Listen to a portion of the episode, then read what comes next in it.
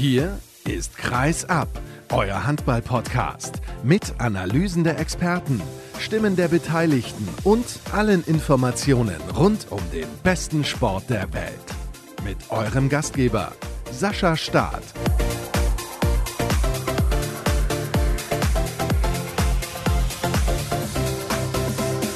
Wow, da ist ordentlich was los gewesen am Handballwochenende. Hallo und herzlich willkommen zu Episode 302. Schön, dass ihr eingeschaltet habt. Wir diskutieren vor allem über die Männer-Bundesliga. Heute eigentlich nur über die Männer-Bundesliga. Bitte ich zu entschuldigen, dass ich thematisch heute nicht so bunt aufgestellt bin wie in den vergangenen Wochen. Aber weil eben so viel los war, habe ich mir vorgenommen, mich darauf zu konzentrieren. Jetzt gibt es ja dann Länderspiele, also Männer-Länderspiele am kommenden Wochenende. Dann schaue ich mal, ob ich dann thematisch wieder ein bisschen vielfältiger unterwegs bin. Was wird denn heute eigentlich besprochen? Unter anderem geht es um den Abstiegskampf der TuS N Lübecke. Na, sagen wir mal so, ist in den letzten Wochen nicht sonderlich gut drauf. Dann stand auch noch das Derby an gegen GWD Minden und GWD ist mittlerweile am TuS N Lübecke in der Tabelle tatsächlich vorbeigezogen. Alexander Grohmann vom Westfalenblatt ist mein Gesprächspartner. Außerdem begrüße ich einen Spieler, der sich entschieden hat, einen Verein nach vielen Jahren zu verlassen. Fabian Böhm von der TSV Hannover Burgdorf. Dort arbeitet er mit einem Trainer zusammen, mit dem er jetzt schon länger zusammengearbeitet hat, zumindest in der Nationalmannschaft über einige Jahre mit Christian Prokop. Er stand ihm zuletzt zur Seite als Co-Trainer, weil er selber verletzt ist. Bin gespannt, was er zu sagen hat im Interview der Woche. Und natürlich müssen wir reden über das Topspiel. Es war sehr, sehr interessant. Es gab viele spannende Facetten zwischen dem THW Kiel und den Füchsen Berlin. Und deswegen sage ich Hallo nach Berlin an die Reporterin vom Tagesspiegel, Caroline Paul. Hallo, Caro. Hi. Du hast mir gesagt, du bist gar nicht so begeistert gewesen. Was denn da los? Warum? Na, ich, also ich glaube, ich war eher überrascht, weil ich das so nicht erwartet habe, was man da in Kiel zu sehen bekommt. Aber es war natürlich eine sehr besondere Leistung der Berliner, wo man besonders dann auch die Abwehr hervorheben muss. Die war schon, die war schon überragend gut ich habe dich kontaktiert vor einiger Zeit und habe dich gefragt, ob du heute mit mir über den überraschenden Sieg der Füchse in Kiel plaudern willst. Hast du gesagt, nee, es passiert auf gar keinen Fall. Warum warst du denn so pessimistisch? Ich hau mich immer nicht so in die Pfanne, ne? Das hätte jetzt total meine Expertise nach außen runtergeschoben. Nein, ich hatte es einfach nicht erwartet, weil Kiel in letzter Zeit sehr souverän aufgespielt hat, weil ich die Mannschaft als sehr stabil empfunden habe und bei, bei den Füchsen zum Beispiel letztens in Plotz die Abwehr nicht so gestanden hat, wie sie gegen Kiel stehen muss. Und deswegen war ich jetzt positiv überrascht, dass sie das doch drehen konnten. Und ja, muss mich da eines Besseren belehren und da war ich halt im Unrecht vorher ist ja nicht so schlimm, das hat ja nichts mit deiner Expertise zu tun, ist ja auch ein bisschen historisch belegt. Es gab einmal einen Unentschieden in Kiel für die Füchse 1981, sonst haben sie immer verloren, obwohl sie teilweise auch sehr gut ausgesehen haben in den letzten Jahren. Aber was haben sie denn gestern so herausragend gut gemacht, damit sie die Partie gewinnen konnten? Ja, also man muss ja auch sagen, sie haben das letzte Mal in Kiel ja auch eine überragende erste Halbzeit gespielt und mit drei Toren, glaube ich, in Front gelegen und dann trotzdem noch verloren.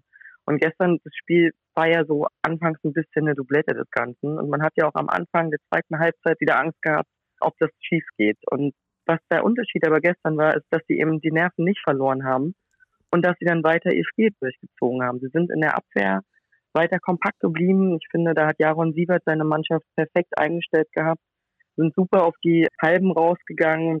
Der Mittelblock stand, also das war schon im Bollwerk das Kiel nicht so einfach überwinden konnte und wenn dann oft nur durch Einzelaktionen. Und gleichzeitig hat man dann auch durch die gute Abwehr das Torwartduell gewonnen, muss man natürlich auch sagen. Niklas Landin war nicht dabei. Ich glaube, es ist ein sehr wichtiger Faktor, den man da nicht unterschlagen darf. Und gleichzeitig waren aber auch die Angriffe sehr effektiv bei den Füchsen. Es war eine sehr geringe Fehlerzahl. Und wenn du dann natürlich weniger Fehler machst im Kiel, dann kannst du so ein Spiel schon mal gewinnen. Wer mir sehr gut gefallen hat in der Defensive war Masenic. Ich bin großer Fan von ihm, das weißt du. Ein super Spieler, wie ich finde. Er hat es tatsächlich geschafft, also relativ lange hat es gedauert, bis er dann zweimal zwei Minuten hatte. Da habe ich auch schon Spiele gesehen, da war das früher der Fall. Ich glaube, das war auch ein entscheidender Faktor. Wie siehst du das? Ja, das hat Jaron natürlich auch gut gemacht, dass er da anfangs viel gewechselt hat, immer zwischen Iran Moros, Marco Koppeja und Michael Masenic, dass da wirklich immer so ein bisschen Ausgleich für ihn geschaffen wird dass er nicht komplett in der Abwehr steht. Weil es natürlich, wenn du nur einen Kreisläufer hast, musst du auf den schon ein bisschen aufpassen. Aber er hat da gestern wieder einen super Job gemacht und man sieht halt einfach, dass die drei sich da mittlerweile blind verstehen Und das ist jetzt, finde ich, in den letzten Spielen auch der entscheidende Faktor gewesen. Du hast jetzt die tolle Abwehr angesprochen und auch völlig zu Recht, gar keine Frage. Ich fand es ja ein bisschen, ja, sagen wir mal so, für mich war es ein Armutszeugnis, dass der THW nach gut 15 Minuten ja, vielleicht waren es 20, aber ich glaube, irgendwann dazwischen auf 7 gegen 6 umstellen musste in der Offensive. Also, dass da Philipp Jicher taktisch nicht mehr eingefallen ist, fand ich ein bisschen schwach. Ja, kann man jetzt so sagen. Also, es war halt bis dahin sehr, sehr viel über Einzelaktionen gelaufen, was der THW ja auch kann. Also, sie haben viele exzellente Handballer, die auch gerne dann individuell da Durchbrüche schaffen können. Allen voran Sander Sargosen, der das dann so ab der fünften Minute ja wirklich auch in die Hand genommen hat. Leider musste er dann in der elften oder zwölften Minute, was es war, verletzt vom Feld. Und das hat mich eher erstaunt, dass da nicht mehr so von dieser individuellen Klasse zu sehen war. Aber ansonsten ist der siebte Feldspieler bei Kiel ein gern genutztes Mittel und das benutzt Philipp Jicher gerne und das spricht halt für die Füchse und für deren Abwehr. Ja, absolut. Also wenn Sie so früh schon auf den siebten Feldspieler gehen, auf jeden Fall. Lass uns noch mal kurz über diese Szene sprechen, bei der sich Sander Sargosen verletzt hat. Waren die zwei Minuten eine gerechtfertigte Strafe, auch in dem Maß? Ja, das würde ich schon sagen. Also es war natürlich eine unglückliche Aktion, aber Fabian Wiede geht da eindeutig an Sargosen ran, während der im, im Sprung ist. Der fällt dann natürlich sehr unglücklich auf die Schulter.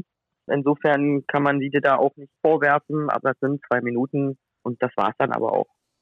Wir wünschen natürlich Sander Sargosen, dass er relativ schnell wieder fit ist. Das gleiche gilt für Niklas Landin, der sich ja zuletzt einer Blinddarmoperation unterziehen musste. Und wir gehen weiter in den zweiten Durchgang, wo ja irgendwann der THW Kiel wieder zurückkam und es unentschieden stand. Und man dann hätte denken können, Caro, dass die Füchse ja, ich will nicht sagen einbrechen, ich glaube, das wäre zu überspitzt formuliert, aber dass ihnen irgendwie der Hintern auf Grundeis geht, sagen wir es mal so, dass sie Angst bekommen, in Kiel tatsächlich zu gewinnen, aber sie haben sich dann sofort wieder stabilisiert. Ich glaube, das war der alles entscheidende Faktor dann auch in dieser Phase. Ja, also es ist ja das, was ich angesprochen hatte. Sie im letzten Jahr waren die ersten paar Minuten der zweiten Halbzeit wirklich nicht gut. Da hat man die Bälle weggeworfen, da gab es Passfehler, frühzeitige Abschlüsse und das nutzt Kiel natürlich aus. Das stand ganz schnell unentschieden, der Vorsprung war verspielt.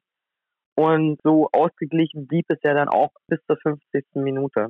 Und in diesem Bezug muss man halt wirklich erzählen, da hat sich Berlin weiterentwickelt. Stefan Kretschmer hat letztens noch in einem Interview gesagt, dass er bei Kiel noch eher diese Siegermentalität sieht, dass sie einfach wissen, wie es ist, zu gewinnen und dass da auch eine gewisse Sicherheit und Souveränität mit dabei ist dass das den Füchsen noch fehlen würde. Und das haben sie halt jetzt gezeigt, dass sie da auf einem guten Weg sind, das eben auch auszustrahlen, dass sie sich nicht verunsichern lassen, sondern halt weiter ihr Spiel machen und das dann auch gewinnen kann. Woher kommt das denn jetzt auf einmal? Ja, also ich glaube, man muss halt schon betrachten, dass diese Mannschaft, die Kretschmer da zusammengestellt hat, auch langsam funktioniert. Die sind jetzt lang genug zusammen. Muss man auch sagen, es gab keine großen Wechsel in dieser Saison. Man kennt sich und die Formkurve geht halt nach oben. Und wenn es gerade mal bei einer Mannschaft läuft, dann gibt das natürlich auch Selbstvertrauen. Und so, wenn man sich die einzelnen Spieler anguckt, ist es ja nur auch nicht die schlechteste Mannschaft. Nee, und über einen müssen wir reden, der vielleicht auch in den nächsten Jahren dieser Truppe ein bisschen den Stempel aufdrückt. Er ist 18 Jahre alt. Max Benecke hat gestern in einer ganz, ganz wichtigen Phase für die Füchse zwei Tore erzielt, wo er sich aber auch traut, dann reinzugehen. Und das ist ja auch immer wieder das Erstaunliche. Zuletzt haben wir hier darüber gesprochen, habe ich ein bisschen gewitzelt, habe ich gesagt, sie haben mit der halben A-Jugend gespielt und dann gegen die Rhein-Neckar-Löwen trotzdem gewonnen. So war es ja auch ein bisschen. Aber es kommt ja immer sofort Qualität nach. Diese Jungs, die dann spielen, diese ganz jungen wie Benecke, wie Lichtlein, Eckstein wie Mattes Langhoff, die können halt alle richtig gut Handball spielen, weil sie so gut ausgebildet sind. Und gestern hatte ich mal wieder das Gefühl bei ihm, er würde schon ewig in dieser Mannschaft spielen. Das finde ich unfassbar erstaunlich und da muss ich meinen Hut vorziehen. Ja, also was ich an Max halt so bemerkenswert finde, ist, dass er sich wirklich traut. Also der geht drauf, der nimmt sich die Würfe und das sind aber keine Würfe, wo sich jeder die Hände vorm Gesicht zusammenschlägt, sondern das hat halt alles Hand und Fuß und er hat eine Wurfquote, die ist wirklich überragend. Da sieht man schon sehr, sehr viel Talent, vor allen Dingen, weil er auch den Körper hat, um in der Bundesliga mitzuhalten. Das ist ja jetzt für einen 18-Jährigen auch nicht selbstverständlich. Gleichzeitig muss man aber auch sagen, ohne ihn jetzt irgendwie ein bisschen da schmälern zu wollen, dass natürlich auch die anderen sehr viel für ihn spielen und dass da gerade nach Veranlassung sehr viel macht. Und Paul Druck macht da sehr viel, um den Jungen halt auch gut in Szene zu setzen. Und dann ist es eben seine Qualität, dass er diese Chance auch nutzt.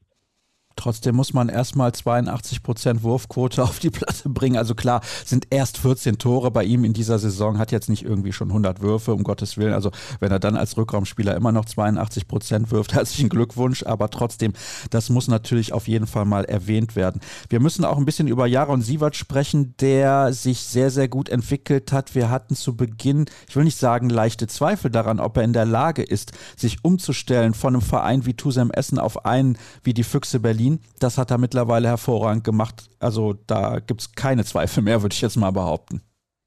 Ja, also ich glaube, jeder, der Jaron Sievert kennengelernt hat, der hatte da sowieso nicht lange Zweifel, weil er da sehr souverän auftritt, weil er eine Vorstellung vom Handball hat, die sehr überzeugend ist, weil er gut mit den Spielern reden kann, kommunizieren kann und weil er halt taktisch sehr, sehr viel drauf hat. Und das merkt man jetzt auch, wie gesagt, wie er gestern die Deckung eingestellt hat, wie der Mittelblock gewechselt hat, je nachdem, wer am Angriff des CRW gespielt hat. Das war schon sehr, sehr clever gemacht und das merkt man jetzt immer mehr halt auch in der Mannschaft, wie seine Handschrift da aussieht und wie halt dann auch die Füchse in den kommenden Jahren spielen werden wir sind auf jeden Fall nicht nur deswegen gespannt, weil sie aktuell eine tolle Mannschaft haben, sondern weil sie im Sommer auch noch fantastische Spieler dazu bekommen werden. Dann werden sie ja eher besser als schlechter. Von daher, das kann was werden. Und sie sind ja momentan, was die Minuspunkte angeht, Zweiter in der Tabelle, haben den THW Kiel sozusagen überholt, auch wenn sie zwei Spiele weniger ausgetragen haben. Bislang muss man natürlich abwarten, ob sie die auch gewinnen werden. Was bedeutet denn jetzt dieses Ergebnis für den weiteren Verlauf der aktuellen Bundesliga-Saison? Ich glaube, erstmal bedeutet das Ergebnis, dass Magdeburg wahrscheinlich Meister wird. Das wird mehr und mehr sicherer. Und ansonsten heißt es, dass es selten so spannend um Platz zwei war, der Kampf, und dass da Berlin mittlerweile mit dabei ist. Das ist ein großer Schritt für den Verein. Dass aber Kiel da jetzt sicher nicht zurückstecken wird, dass Flensburg da auch genauso dabei ist. Und dass es halt wirklich jetzt auf die letzten sieben oder acht Spiele, was es noch sind, ankommt.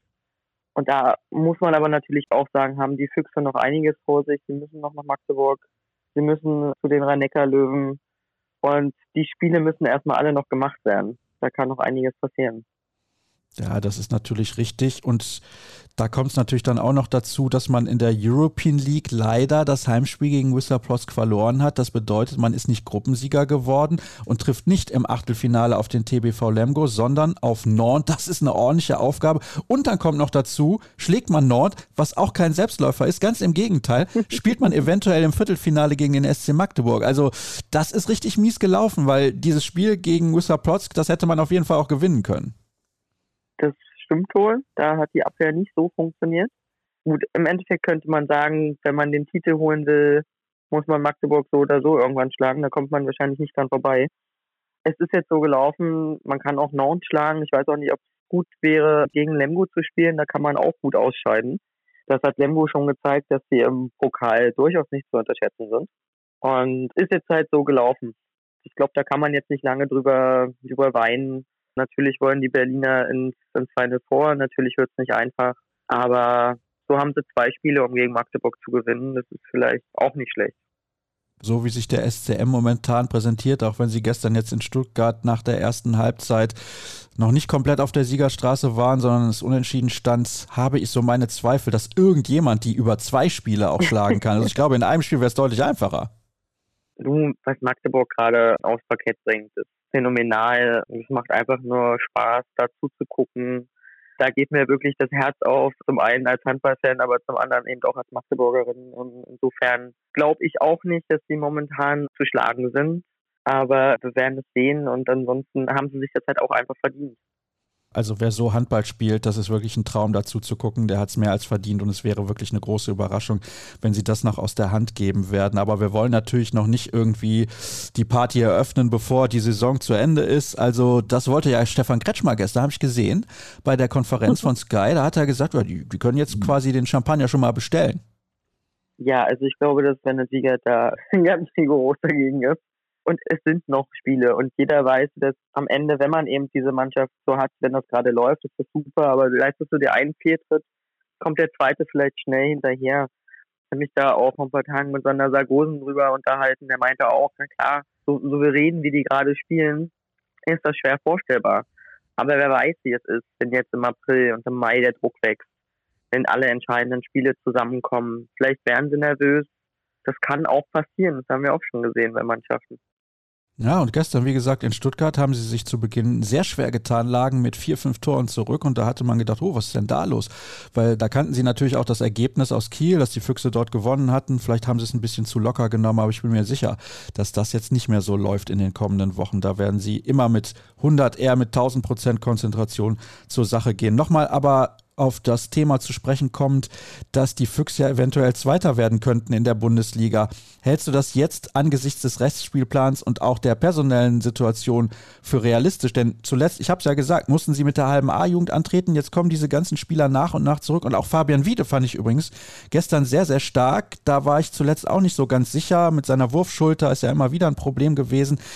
Ich glaube, ich glaube irgendwie, die Füchse Berlin werden tatsächlich Zweiter. Ich glaube fast tatsächlich auch, dass der THW Kiel auch noch von der SG Flensburg-Handewitt überholt wird. Die haben momentan eine sehr, sehr schlechte Phase, obwohl man da denken müsste, ja, sind ja jetzt alle Spieler wieder fit, dann müsste es laufen. Jetzt haben sie aber nochmal Länderspiele dazwischen und vielleicht kommen sie dann wieder, also viele Spieler der Flensburger, die dann vom Kopf ein bisschen freier sind, nach zwei Wochen Pause und dann starten sie so richtig durch. Das ist irgendwie so mein Gefühl. Ich weiß nicht, wie es dir geht. Also ehrlich gesagt, bei dem, was die Liga immer so aufwartet, mache ich mir darüber gar keine Gedanken, weil da so viel passieren kann, dass jede Mutmaßung irgendwie nur schief gehen kann. Ich finde es schön zu sehen, dass die Füchse momentan oben mit dabei sind. Ich glaube, es wird spannend, darauf freue ich mich. Und dann schauen wir mal. Also wir haben alle drei Mannschaften das Zeug dazu, den zweiten Platz zu holen. Für die Füchse wäre es phänomenal, wenn sie in der Champions League spielen könnten. Für Flensburg und Kiel wäre es grausam, muss man ja fast schon sagen, wenn sie das nicht können. Insofern werde ich die auf gar keinen Fall unterschätzen. Und wie gesagt, es wird spannend und da darf man sich drauf freuen. Also einer der beiden ganz, ganz großen, Kiel oder Flensburg, wird nicht in der Champions League spielen in der kommenden Saison. Ich glaube, das ist das, was auf jeden Fall hängen bleibt. Caro, vielen Dank für deine Einschätzung. Obwohl du vorher mit mir ja nicht über den Sieg der Füchse Berlin plaudern wolltest, haben wir es jetzt doch gemacht. Und damit gehen wir in die erste Pause dieser Sendung. Gleich sind wir zurück mit dem Abstiegskampf in der Handball-Bundesliga.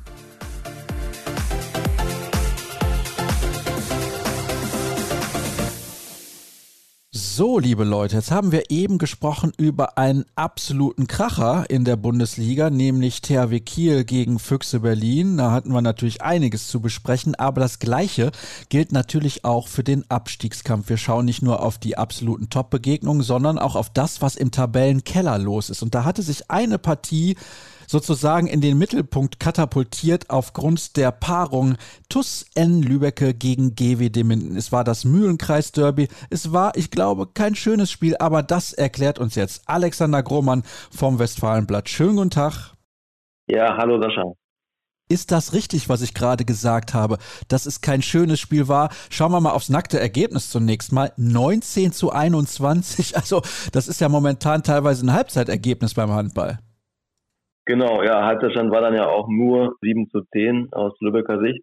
Ja, wie du schon gesagt hast, war es das erwartete, von Abwehrreihen geprägte Duell, in das Minden besser reingefunden hat. Sie waren von Anfang an so ein bisschen präsenter, vor allem in der Abwehr, und haben gleich gezeigt eigentlich, dass sie die Hinspielniederlage auf jeden Fall wettmachen wollen und so ein bisschen das Momentum nutzen wollen, das sie jetzt ja zuletzt in der Liga auch hatten, im Gegensatz zum plus N Lübbecke, also komplett umgekehrte Vorzeichen zum Hinspiel eigentlich. Ist schon erstaunlich, wie sehr sich sowas drehen kann. Vor ein paar Monaten hätte man sagen können, ja, der TUS, der hat im Prinzip gar keine Probleme in der Liga zu bleiben, also ein bisschen übertrieben formuliert und GWD Minden hat gar keine Chance auf den Klassenerhalt. Und vor diesem Spiel war, glaube ich, auch die Erwartung, GWD wird dieses Ding gewinnen. Also das war zumindest meine Erwartung. Ich weiß nicht, wie es bei dir ausgesehen hat. Ja, also es deutete so ein bisschen darauf hin, auch durch die jüngsten Leistungen halt der Lübecker, die einfach irgendwie nicht so in Tritt gekommen sind dieses Jahr. Das hat natürlich viele Gründe, viele Verletzte. Also ich glaube, die Verletzten-Situation ist wirklich mit die gravierendste in der Liga. Da fehlen jetzt gerade drei von vier Rückraumspielern, also fest eingeplanten Rückraumspielern mit Baumgärtner, mit Ebner, mit jetzt noch Valentin Spohn der heute operiert wird am Ellbogen und auch längere Zeit ausfallen wird. Das ist dann natürlich einfach zu viel des Guten und er drückt sich natürlich dann auch seine Leistungen dieses Jahr aus. Die Trainingsbeteiligung ist halt dann letztlich auch geringer, also nie so eine volle Mannschaftsstärke dann da. Und das macht natürlich alles schwieriger. Und dann hast du dann halt jetzt nicht diese, diese, diese super Phase von Saisonbeginn, wo, wo quasi alles denen auch so ein bisschen, also wo sie überraschen konnten, wo sie frei aufspielen konnten und irgendwie alles dann auch funktioniert hat, obwohl sie damals ja auch schon Verletzungssorgen hatten, aber da haben dann immer so einzelne Dinge funktioniert und das funktioniert halt momentan alles nicht mehr. Ich weiß ja gar nicht, was da bei dir gerade im Hintergrund los war und ob man das überhaupt hören kann. Also das weiß ich jetzt auch nicht. Deswegen frage ich mal ins Blaue hinein. Wurdest du da gerade angerufen? Bist du so beliebt und gefragt, dass ganz, ganz viele von dir was wissen wollen? Ja, genau. Das war wahrscheinlich gerade ein anderer Pressekollege. ja, ist in Ordnung. Oder ein Spielerberater. Nein, ich wurde gerade angerufen. Sorry, wir nehmen das ja gerade hier über WhatsApp auf und das ist ein privater Anruf. Ich hatte das leider nicht gesagt im Umfeld ist ja gar kein Problem. Einfach nicht drangehen. Und das ist die Lösung, um weiter hier bei Kreisab am Ball zu bleiben. Gar kein Thema. Aber Spaß beiseite, Alex. Wir konzentrieren uns natürlich auf das, was du eben gerade gesagt hast. Verletzten Situation ist ein großes Problem. Lass uns aber erstmal noch beim Spiel bleiben und dann kommen wir gleich wieder zur Gesamtsituation zurück. Es hat sieben Minuten gedauert, bis der TUS N Lübecke sein erstes Tor erzielt hat. Das ist ein bisschen symptomatisch, denn wenn ich diese Mannschaft versuche irgendwie einzuordnen, was können sie spielerisch, wie sind sie in der Lage, auch Handball, ich will nicht sagen zu zelebrieren, um Gottes Willen, aber auch Handball zu spielen wirklich, dann denke ich immer, ja, das passt irgendwie ins Bild. Passte das ins Bild jetzt auch gestern, weil wir sprechen am Freitag miteinander? Ja, das ist so, wie du sagst. Das Problem liegt halt momentan einfach im Angriff. Da gibt es zu wenig Möglichkeiten spielerischer Natur momentan. Die Gegner können sich einfach perfekt auf den Tusen Lübeck einstellen, weil sie wissen, was da kommt. Torgefahr ging gestern eigentlich ja fast nur über, über die Außen aus, über Tom Kroblin, der wirklich wieder eine, wie im Hinspiel auch eine gute Derbyleistung gezeigt hat. Jeder Strohsack mit Abstrichen, aber über den Rückraum funktioniert halt momentan so gut wie gar nichts. Da sind natürlich auch dann Spieler wie Luka Makovcic oder, oder auch Jonas Petreikis gestern mit Licht und Schatten dann und von Lutaini, der einzigen verbliebenen Waffe, kann man sagen, im, im Rückraum, der auch schon gezeigt hat, dass er wirklich performen kann. Der wurde gestern halt vom GWD von Anfang an so bekämpft, dass er ja gar nicht zu seinen bekannten Abschlüssen kommen konnte. Also er dringt ja gerne dann so im 1 gegen 1 an den Kreis durch und schließt dann ab. Und er prallte dann gestern immer wieder an zwei GWD-Spielern ab. Also die haben ihn da total abgeschirmt. Das heißt, das Angriffsspiel kam zum Erliegen. Am Kreis kam so gut wie auch gar nicht. Und dann hast du natürlich ein Problem im Angriff. Luzaini mit einer Quote 3 von 8, dazu noch sieben Vorlagen, okay, aber auf seiner Position ist das jetzt nicht weiter verwunderlich, dass man ein paar Assists sammelt. Ja, du hast es gerade angesprochen, die Quote war nicht so gut. Toms Kroblin übrigens, der beste Torschütze des TuS N Lübecke in dieser Saison. Bislang 9 von 13 könnte man auch denken, das ist gar nicht so schlecht, aber in der entscheidenden Phase hat er einen 7 Meter verworfen, neben das Tor übrigens, und einen unfassbar freien von links außen noch, den hat er auch nicht gemacht, der ging glaube ich auch am Tor lang vorbei, wenn ich mich recht entsinne. Und dann haben sie am Ende halt mit zwei verloren. Also zwei Fehlwürfe. Ich will es jetzt nicht an ihm festmachen, um Gottes Willen, aber es passt auch ins Bild. Ja, das stimmt. Also vorne, das ist halt auch das Bild, das das in Lübeck dieses Jahr abgibt. Eigentlich auch schon die ganze Saison, dass man halt auch, es hat in der Hinrunde schon Spiele gegeben, wo sie ganz knapp dran gescheitert sind, weitere Punkte zu sammeln. Das hatte meistens damit zu tun, dass man vorne gewisse Dinger dann nicht reingemacht hat.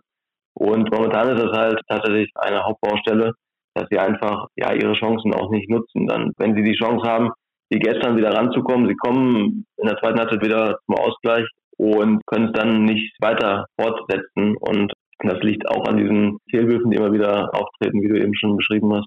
Und ja, das hat der Trainer gestern dann auch in der Pressekonferenz nochmal gesagt, dass es einfach, ja, wenn man die Chancen nutzt, dann hat man am Ende vielleicht sogar die besseren Karten.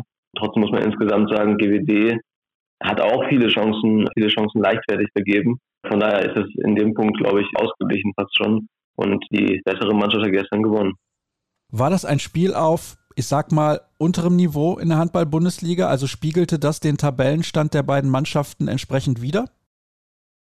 Ja, also in gewisser Weise natürlich schon, wobei ich finde, dass GWD halt auch ja, solide gespielt hat und natürlich auch absolut verbessert im Vergleich zum Hinspiel. Da ist eine Entwicklung nach oben eindeutig zu erkennen. Da, da stimmen jetzt die Abläufe auch. Die Mannschaft ist viel selbstbewusster und auch ja, geschlossener, meine Sichtweise. Und zum in Lübbecke merkt man halt, dass da nicht von alleine mehr so läuft und es, ja, es knirscht ein bisschen im Gebälk und kommen dann jetzt auch schon ein paar kritische Töne, auch mal vom sportlichen Leiter, der halt auch dieses Angriffsspiel so ein bisschen kritisiert hat, dass man da quasi falsche Lösungen vielleicht momentan auch immer wieder sucht und gesagt hat, dass es halt in dieser Form schwer wird, jetzt die Kurve zu kriegen im, im Abstiegskampf. Aber um auf deine Frage nochmal zurückzukommen, also klar, es war jetzt kein High-Class-Handballspiel, wie hier schon die Toranzahl zeigt. Ne? Ja, das ist immer dann ein bisschen sinnbildlich, aber da muss ich gerade nochmal nachhaken, weil der sportliche Leiter äußert Kritik. Er ist ja derjenige, der den Kader zusammenstellt. Ja, ihm geht es aber auch, glaube ich, nicht um den Kader an sich, sondern eher um, um die Spielweise, die sie momentan an den Tag legen. Also wie im Rückraum die Abschlüsse gesucht werden, dass da halt der Ball zu schlecht läuft momentan. Das ist ja auch klar zu erkennen. Es ist natürlich auch schwierig, wenn du quasi mit Luzani nur noch einen Spieler hast, der auch mal hochsteigt und den Abschluss aus der Distanz suchen kann, hat er dann ja auch in der zweiten Halbzeit, als GWD hinten so ein bisschen müde wurde, hat er dann ja die Räume bekommen und hat gezeigt, dass er das natürlich auch drauf hat. Aber es gibt halt zu wenig andere Spieler, die auch mal diesen traditionellen Abschluss suchen. Da wird viel halt der Ball, wie Wolf Herrmann, der sportliche Leiter, sagt, getippt und dann irgendwie auf eine Lücke gewartet und gelauert und eine Abwehr wie GWD Minden sie gestern gestellt hat, die stellt dann halt diese Lücken zu, weil die waren halt hundertprozentig bereit. Und dann wird es schwer, halt jedes, jedes Tor wird es schwer.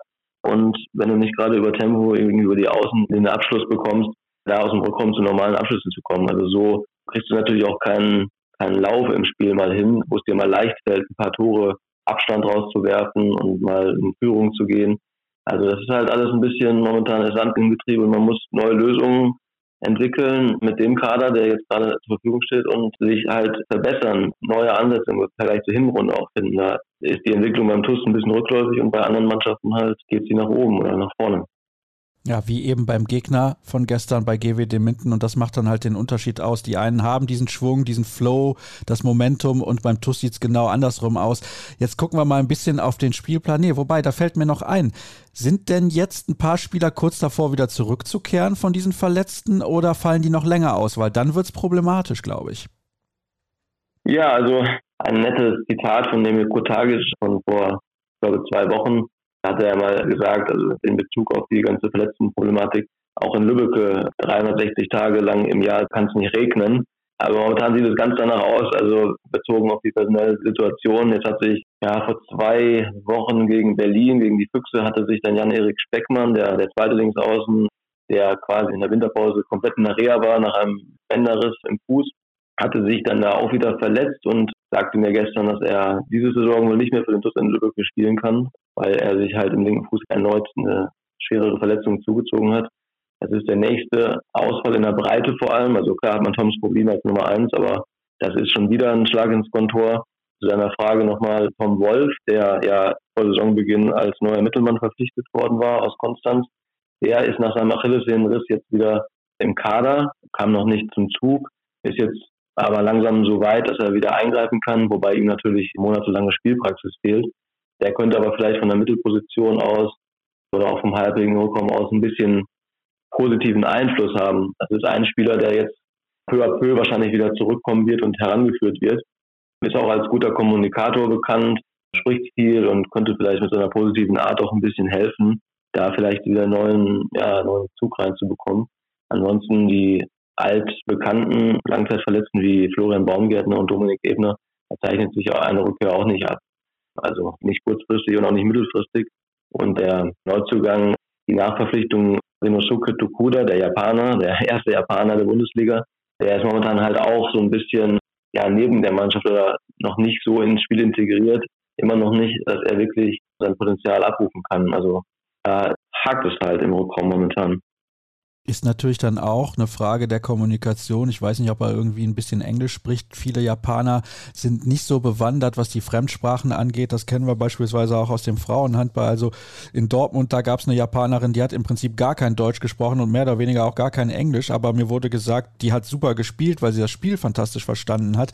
Das hilft dann manchmal, aber eben auch nicht immer. Du hast gerade gesagt, Tom Wolf ist ein Spieler, der sehr kommunikativ ist. Aber er muss natürlich auch erstmal reinfinden in diese Mannschaft. Das hat vielleicht menschlich inhaltlich bislang schon geklappt, aber sportlich hat er ja bislang gar nicht zeigen können, zu was er in der Lage ist und ob er dieser Mannschaft auch wirklich weiterhelfen kann. Jetzt haben sie acht Spiele hintereinander verloren. Den letzten Sieg gab es Anfang Dezember gegen den TVB Stuttgart, einen direkten Konkurrenten im Kampf um den Klassenerhalt, also ganz, ganz wichtig. Aber jetzt geht es nach Leipzig, die haben zuletzt gegen Flensburg gewonnen. Es geht zu Hause gegen die MT Melsung, die sind hoch ambitioniert. Dann geht es nach Flensburg.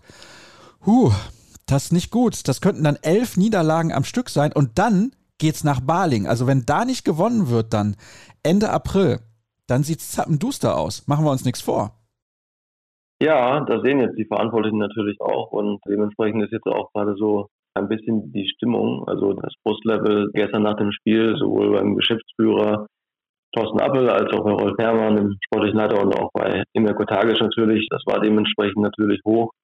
Und gerade Emir Kotagic ist natürlich jetzt gefordert, also auf der einen Seite kann er einem natürlich auch leid tun. Er hat schon in der Hinrunde ja die Mannschaft ans Maximum geführt kaum einem Spiel waren sie weit weg von den Gegnern, hatten noch mehrere Chancen auf Punktgewinne, wie ich vorhin schon mal erwähnte, haben vielleicht in der Phase der Saison auch das verpasst, das Polster vielleicht sogar noch größer zu gestalten. Jetzt haben sie einen schlechten Lauf. Das wussten wir, dass das mal passieren kann in der Saison, haben aber dann gleichzeitig halt auch diese Probleme im Kader. Es ist ganz schwer natürlich da jetzt irgendwie für den Trainer auch ja, den richtigen Weg zu finden. Momentan hat man den Eindruck, dass ja, dass die Mannschaft keinen Lösungsansatz hat, wie sie wieder so richtig in die Spur kommt, wie sie auch wieder das Selbstbewusstsein bekommt. Das hat auch der Torwart gestern, der 60 Minuten lang im Tor stand, Herbert Aasheim, gesagt, wir müssen ja unser Selbstvertrauen zurückbekommen. Darum geht's. Die Verteidigung, die hat gestern funktioniert, und das funktioniert sie fast immer. Das Selbstbewusstsein ist halt auf den Angriff gemünzt, dass man sich da was zutraut und dass es nicht der Fall ist momentan, das sah man halt, wie du ja auch schon gesagt hast, an vielen Abschlüssen, die leichtfertig nicht verwandelt wurden. Ja, das ist und bleibt ein Problem. Und wenn wir auf die Tabelle schauen, sieht es ja nun so aus, dass GWD Minden vorbeigezogen ist. Das ist natürlich dann auch ein Kopfproblem irgendwann, wenn du unter den berühmten Strich rutschst, dass du dann halt weißt ganz genau, okay, jetzt sieht es richtig schlecht aus und wir stecken da tief im Schlamassel. Sie sind ja so gut reingekommen in die Saison, haben wir ja schon drüber gesprochen. Also da waren wir alle sehr, sehr positiv überrascht. Der TVB Stuttgart dümpelt auch so ein wenig vor sich hin. Die haben große Ambitionen, haben schon bekannt bekannte Spieler verpflichtet für die neue Saison. Balingen erst drei Spiele gewonnen, nach 23 Partien allerdings auch einige Spiele weniger ausgetragen, insbesondere als GWD Minden. Also da ist natürlich das Problem, dass der Strudel so ein bisschen nach unten schwimmt, sag ich jetzt mal. Ich habe momentan nicht das Gefühl, Alex, dass das zum Klassenerhalt reichen wird. Ja, es ist momentan wirklich eine Lage, wo man sagen muss, jetzt muss schon irgendwie ein richtiger Knopf gedrückt werden und muss auch mal so ein, so ein Erfolgserlebnis natürlich schnellstens her. Das Problem, finde ich jetzt, ist, das nächste Spiel ist jetzt schon wieder erst so in zwei Wochen. Also die Pause, die jetzt kommt, ist schon wieder ein bisschen länger. Das heißt, man kann jetzt auch nicht schnell irgendwie dieses Erfolgserlebnis, das man dringend braucht, haben. Und ja, irgendwie muss man die Zeit jetzt nutzen, um mal vielleicht die Weichen so ein bisschen neu zu stellen und, und auch mal vielleicht Kritisches anzusprechen intern. Da geht es dann vielleicht auch darum, mal neue Wege zu finden, die Mannschaft auf den Punkt fit zu bekommen, also nicht fit zu bekommen, aber dass man halt neue Ansätze findet, wie man jetzt in den kommenden Spielen den Hebel umlegen möchte. Weil das ist ja jetzt ganz klar zu sehen, dass es so in dem Trott, der jetzt in den letzten Wochen so von Schatten ging, dass es so nicht funktionieren wird. Es muss halt jetzt irgendwie eine Veränderung her, ein neuer Ansatz und das wissen jetzt, glaube ich, auch alle eigentlich, sowohl die Spieler als auch der Trainer, als auch der sportliche Leiter. Da muss jetzt irgendwas passieren. Da muss man jetzt einfach neue Wege finden, sich mal was Neues vielleicht auch mal trauen und das Ganze vielleicht jetzt einmal ein bisschen überdenken, wie man jetzt weiter vorgehen möchte. Aber mal ganz ehrlich, Alex, ich will ja jetzt nicht zu nahe treten, aber auswärts in Leipzig, dann gegen Melsung und in Flensburg den Hebel umzulegen, das empfinde ich als äußerst schwierig. Ja, das stimmt natürlich. Das Programm ist jetzt nicht unbedingt das leichteste. Ja, da kann man vielleicht immer nur auf die Hinrunde verweisen, in der, in der sie ja gezeigt haben, dass sie auch zu Überraschungen in der Lage sind. Auch mit dem Kader, also mit dem Großteil dieses Kaders. Das ist klar, dass es jetzt eine andere Situation ist und der Druck wird größer und das Momentum ist nicht mehr da. Aber die Mannschaft besitzt immer noch diesen, diesen Team Spirit und gut, du hast recht. Momentan ist es natürlich auch wirklich so, die, die, die, die Niedergeschlagenheit ist natürlich groß und die Spieler nach zig Niederlagen am Stück kommen dann natürlich auch irgendwann dann in Zweifeln und dann ist es umso schwieriger, diesen Negativlauf zu brechen. Ich würde sie noch nicht ganz abschreiben, weil der Trainer es bisher immer irgendwann verstanden hat, sich etwas auszudenken, was dann auch funktioniert hat. Und man muss ja trotzdem immer noch Respekt davor haben, dass sie mit diesen Möglichkeiten bisher über den Abstiegsplätzen standen so lange. Es war von Anfang an klar, dass sie gegen den Abstieg natürlich spielen und als erster Abstiegsanwärter sogar ja auch galten. Jetzt sind sie auf dem Abstiegsplatz. Jetzt müssen sie vielleicht nochmal wieder ja diese alte Mentalität hervorkramen, es allen zeigen zu wollen, dass das eine falsche Schlussfolgerung ist, dass der TuS Lübeck absteigen muss. Da muss man jetzt sich aufräumen und an weiteren Überraschungen arbeiten. Aber ich gebe dir natürlich recht, momentan sieht es eher so aus, dass, dass der Negativtrend natürlich anhalten wird noch, weil man mit dem Angriff gegen solche Gegner eigentlich nicht ausrichten kann. Der TUS N Lübeck hat die schlechteste Offensive der Handball-Bundesliga. Das ist der Fakt und ich glaube, das wird dann auch im weiteren Saisonverlauf das Problem werden. Ich hoffe nur sehr, dass sie im Mühlenkreis die Geduld bewahren und nicht irgendwie denken, sie müssten Emil Kotagic rauswerfen, weil ich bin schon der Meinung, daran liegt es jetzt nicht. Du hast die verletzten Situationen angesprochen mit Dominik Ebner und auch mit Florian Baumgärtner. Fehlen die beiden etatmäßigen Linkshänder im Rückraum. Das ist natürlich eine große Hypothek, gerade für so einen kleineren Verein, wie es der TUS N Lübecke ist. Alex, herzlichen Dank für deine auch kritischen und ehrlichen Worte, denn nicht jeder, der sagt es auch so, wie es ist. Und ja, wir müssen es halt auch festhalten, sieht nicht gut aus, was den Klassenerhalt angeht für die Mannschaft von Emir Kotagic. Wir machen jetzt eine weitere und letzte Pause in der heutigen Ausgabe und dann kümmern wir uns um das Interview der Woche. Bis sofort.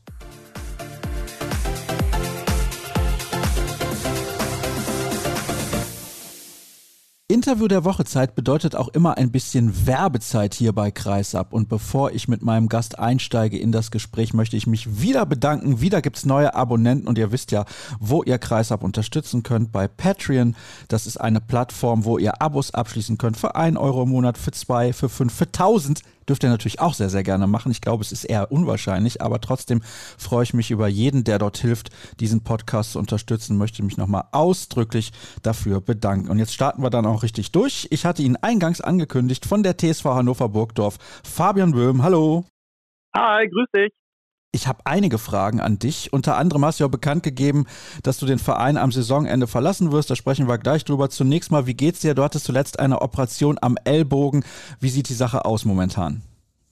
Ja, die OP ist jetzt zehn Tage her. Ich hatte mich leider im Training verletzt gehabt. Bei einem Wurf hatte ich Kontakt gekriegt und da ist mir ein kleines Stück vom Ellbogenknochen abgebrochen. Das ist quasi ja, am Ende ist es so wie, ich habe ein freien Gelenkkörperchen im Ellbogen gehabt, dann wurde der Ellbogen einmal gespült, das Stück wurde rausgeholt und das war's. Also es war sehr, sehr unkompliziert, muss man sagen. Ich bin am gleichen Tag wieder rausgekommen. Ich kann den Arm auch schon wirklich relativ ja, fast wieder normal bewegen. Es sind jetzt noch die Fäden drin, aber mir geht's wirklich schon sehr, sehr gut und ich hoffe, dass ich in den nächsten 10 bis 14 Tagen schon die Belastung steigern kann.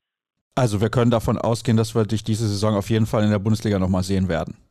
Ja, also auf jeden Fall. Also man soll ja niemals nie sagen. Also man kann ja leider bei Verletzungen und alles sowas und ich hoffe einfach, dass nichts Schlimmeres passiert jetzt im Verlauf, aber wenn es so weitergeht und so unkompliziert bleibt, auf jeden Fall.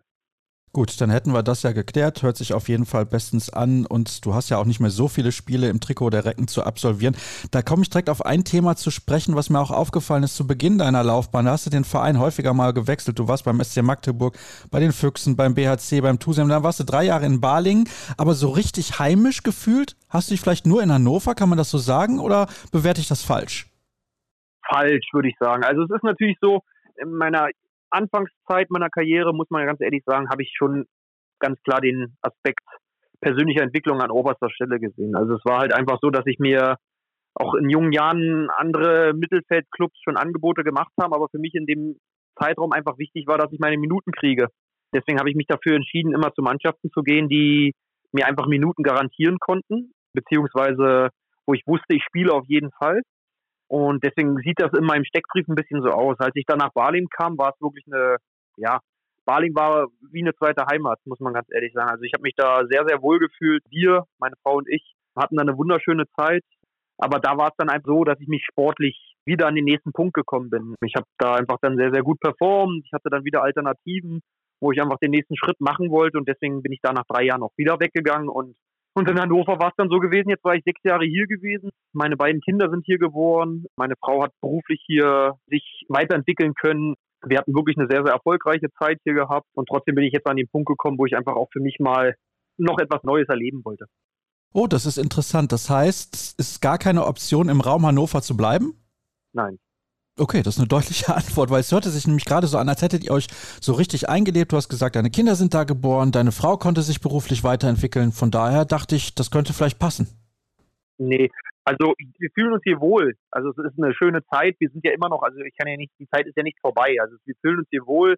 Unsere Kinder sind glücklich. Es ist alles toll. Wir haben uns hier natürlich auch nach einer gewissen Zeit als Handballprofi ist es ja immer einfach so, man braucht auch seine Zeit, um in der Stadt anzukommen. Und nach sechs Jahren kann man schon sagen, dass wir hier mehr als angekommen sind.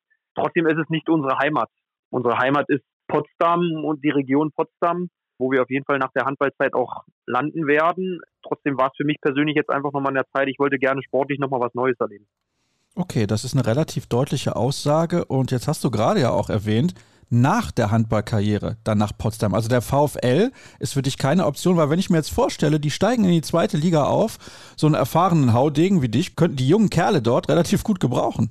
Das kann sein, das weiß ich nicht. Das war für mich jetzt aktuell keine Option, muss ich ehrlich sein. Ich kann es mir auch, ja, kann man immer niemals nie sagen. Ich sage immer, Stand heute kann ich es mir gerade nicht vorstellen.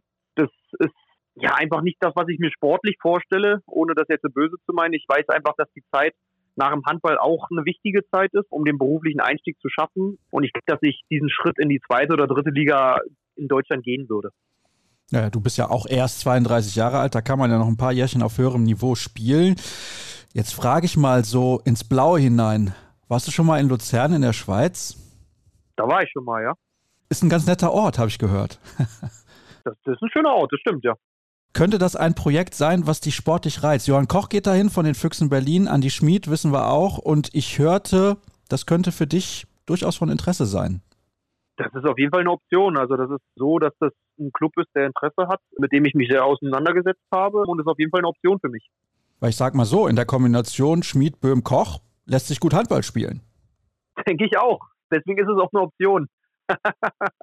also es ist auf jeden Fall, also, also es ist noch keine Entscheidung gefallen. Luzern ist ganz klar eine Option und auch eine Option, die mich reizt. Natürlich auch zum größten Teil wegen Andi und wegen Johann. Von daher, ja, es ist auf jeden Fall, das ist kein Nein und das ist aber auch kein Ja.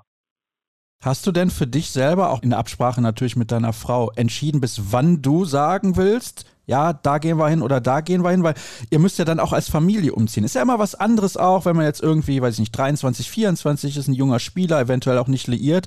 Habt ihr da schon für euch eine Entscheidung getroffen, was das Datum angeht? Weil jetzt haben wir Mitte März, irgendwann muss ja diese Entscheidung auch fallen. Ich denke in den nächsten zehn Tagen. Alles klar. Auch das ist eine relativ deutliche Aussage. Ich habe einen guten Gast eingeladen, der kein Blatt vor den Mund nimmt. Das gefällt mir sehr, sehr gut. Christian Prokop, über den müssen wir natürlich auch sprechen. Der ist jetzt aktuell dein Trainer in Hannover. Er war dein Trainer bei Tusem Essen, wenn auch nur für ein paar Monate. Und er war aber auch dein Trainer in der Nationalmannschaft. Vielleicht kannst du mal ein bisschen über ihn, ich will nicht sagen philosophieren, aber ich glaube, er ist in den letzten Jahren in der Medienlandschaft ein bisschen schlechter weggekommen, als er das eigentlich verdient hat, weil es bei der Nationalmannschaft nicht ganz so zu Ende gegangen ist und auch teilweise ein bisschen unrund lief, gerade zu Beginn seiner Amtszeit. Vielleicht kannst du da einfach noch mal ein bisschen zurückblicken, weil du ihn ja auch sehr, sehr gut und auch schon sehr, sehr lange kennst. Ja, also Christian ist ein sehr, sehr positiver, kommunikativer, innovativer Trainer. Das muss man wirklich sagen. Es ist, glaube ich, wenn du, du spielst ja natürlich auch die Zeit in der Nationalmannschaft an. Keine einfache Zeit und ich glaube ich auch keine einfache Aufgabe, Bundestrainer zu sein, weil eine Mannschaft zusammenkommt mit unterschiedlichen Charakteren, du immer sehr, sehr wenig Zeit hast und du als Trainer vorher gewöhnt bist, aus einem Bundesliga-Club zu kommen, wo du täglichen Kontakt, Vorbereitungszeit, längere Anlaufzeiten, du lernst Leute persönlich besser kennen da ist so ein Prozess viel in Anführungsstrichen einfacher, um anzukommen. Ich glaube, es wurde bei ihm halt von Anfang an sehr, sehr viel auf die Goldwaage gelegt. Besonders nach dem EM-Titel halt von Dagur waren die Ansprüche in Deutschland sehr, sehr hoch. Er kam, hat gravierende Veränderungen vorgenommen direkt zum Anfang. Die haben nicht so funktioniert und dann war da natürlich der Fokus immer sehr, sehr groß auf ihn. Ich finde das so trotzdem seinen Ergebnissen, die wir mit der Nationalmannschaft nicht ganz gerecht. Ja, wir haben keine Medaille geholt, das stimmt. Trotzdem haben wir in allen Turnieren, die wir mit ihm waren, also bei denen ich zumindest dabei war, ich war beim ersten nicht dabei, nie schlechter abgeschlossen als Platz 5.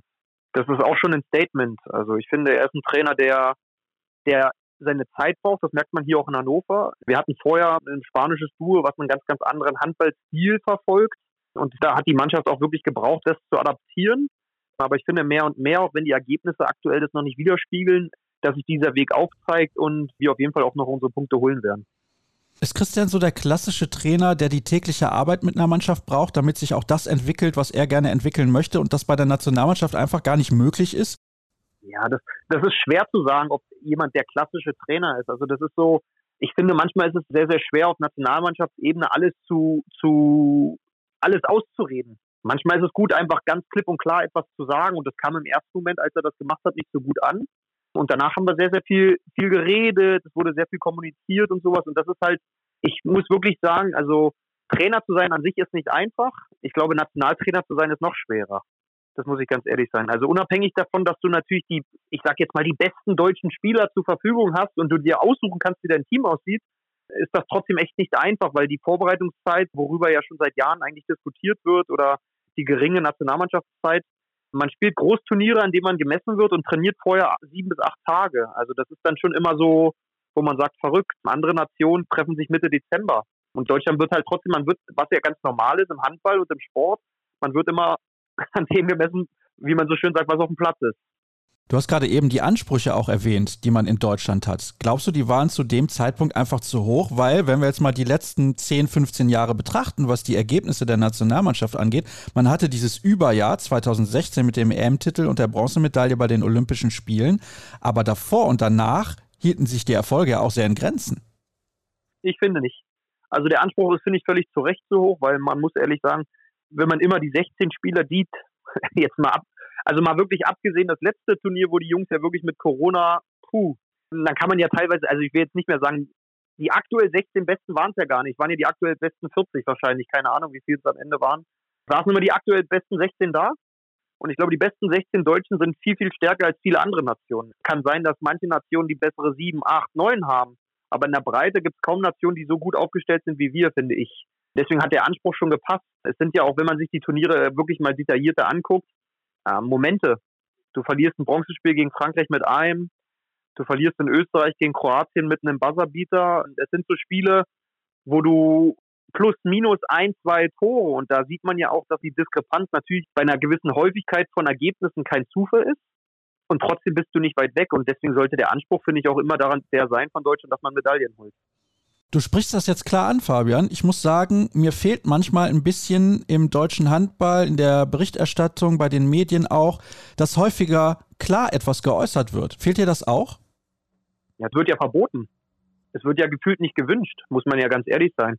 Also Menschen, die heutzutage eine klare Meinung äußern, werden ja sofort in Schubladen gepackt. Also Leute, Leute, die sich positionieren oder Leute, die eine Meinung zu etwas haben, sind ja meistens Querulanten. Mir geht es ja nicht um Schönwäscherei oder negativ. Es ist ja einfach nur meine persönliche Empfindung und ich glaube, ich habe es ja immer noch relativ neutral gehalten, wie ich es immer meine. Aber wenn man das so offen kommuniziert, dann heißt es am besten, ja, wie kann der Böhm das sagen? Der ist doch gar nicht mehr so gut oder was denkt denn der, wer er ist? Es dürfen ja bei uns nur vereinzelt Leute überhaupt was sagen und die werden ja dann trotzdem niedergemacht. Deswegen finde ich es einfach schade, weil die Medien wollen ja gar nicht, dass man so reagiert. Die wollen ja am besten hören, wir haben heute wieder gut gekämpft, das hat heute nicht gereicht oder ja, das war toll und am Ende haben wir es geholt. Naja, das sind immer die gleichen Floskeln. Von daher, ich finde, die Medien tun so, dass sie es dass sie es wollen, aber die Frage stellen und die Positionen dazu, pff, man wird ja sonst nur niedergemacht. Das ist ein Problem, nicht nur im Sport allgemein oder im Handball im Speziellen, sondern ganz generell, finde ich zumindest. Absolut. Menschen können doch mit der Wahrheit nicht umgehen. Jeder fühlt sich ja angegriffen, wenn man mal etwas sagt, was einem vielleicht nicht passt. Und dann ist es doch lieber schön, wenn alle mitschwimmen. Also ich finde es sehr, sehr traurig, die Entwicklung. Ich freue mich, dass du heute in diesem Gespräch sehr, sehr viel, sehr klar ansprichst. Ja, ja, absolut. Und trotzdem gibt es ja kaum Punkte aus meiner Sicht, die nicht erklärbar sind, die ich jetzt gesagt habe. Also ich bin ja noch nicht mal ins Detail gegangen, sozusagen. Ich finde einfach, es ist wichtig, dass man auch Sachen ganz klar kommuniziert. Klar muss man auch als Verband oder als Verein Sachen auch mal ein bisschen im Raume lassen. Das ist ja ganz normal. Das ist ja auch taktischer Natur. Aber es gibt auch viele Sachen, die finde ich nicht genug und direkt angesprochen werden. Spielst du da jetzt auch ein bisschen auf Dinge an, die du bei der Nationalmannschaft dann erlebt hast, gerade in der Ära mit Christian Prokop? Nein, nee, ich spiele auch gar nichts an eigentlich. Also das ist eigentlich, wie du es selber gesagt hast, das ist eigentlich in der Gesellschaft und auch besonders im Sport. Ja, also du hast jetzt zwei, dreimal zu mir gesagt, dass ich ein Mann der klaren Worte bin. Und ich weiß trotzdem, glaube ich, dass zum Beispiel meine Wahrnehmung eine, eine ganz andere ist, weil ich auch Sachen sage, die mir nicht gefallen oder die ich gut finde. Und damit können ja Leute teilweise schon nicht umgehen. Also, oder weil ich auch jemandem mal was sage, das war nicht gut oder das war gut. Und deswegen ist, glaube ich, meine Wahrnehmung zum Beispiel, womit ich super gut umgehen kann, weil ich mit mir im Rein bin, eine ganz, ganz, ja, verdrehte oder falsche, würde ich sagen.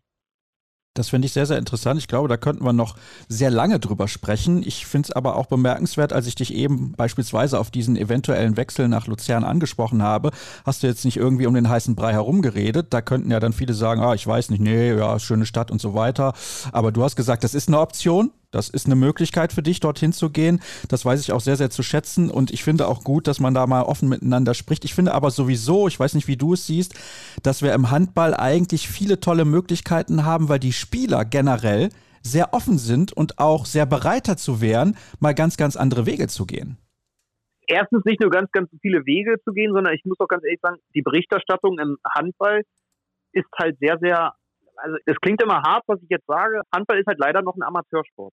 Die Vereine sind, wir sind Millionenunternehmen, wo fünf bis acht Leute auf der Geschäftsstelle sitzen. Die können diese Arbeit gar nicht leisten, was es eigentlich notwendig ist, um erfolgreich, um mehr mediale Präsenz zu erhöhen, um mehr Eindrücke für Zuschauer, um Spieler kennenzulernen, etc. Das kann ja der Sport gar nicht leisten, weil wir immer noch ein Amateursport sind.